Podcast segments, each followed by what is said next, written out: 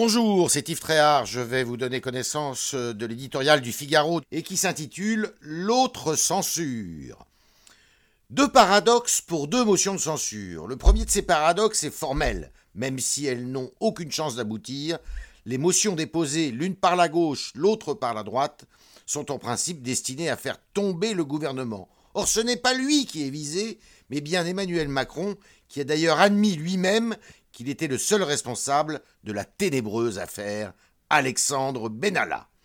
Le second tient davantage au fond chômage, déficit, compétitivité, insécurité, alors que l'action du chef de l'État sur ces sujets cruciaux pour la France devrait cristalliser toutes les controverses, c'est sur une histoire somme toute marginale pour l'avenir de notre pays que se déchaînent les oppositions et les passions.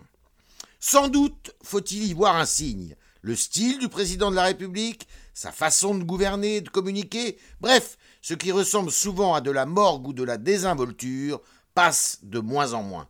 Il voulait faire de sa verticalité jupitérienne une force, elle pourrait devenir son point faible, son talon d'Achille. Son ambition était de restaurer la geste présidentielle, mais à trop forcer le trait, voire à confondre autorité et césarisme, il pourrait en être la première victime.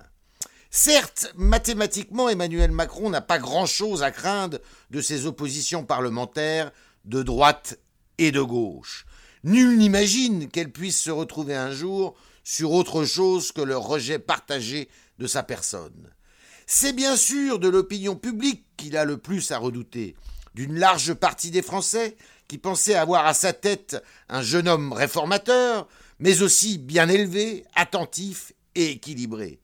Comme les effets tangibles de sa politique risquent de tarder, à leur impatience s'ajouterait de la défiance si le comportement et la gouvernance du président de la République n'étaient pas à la hauteur de ses promesses.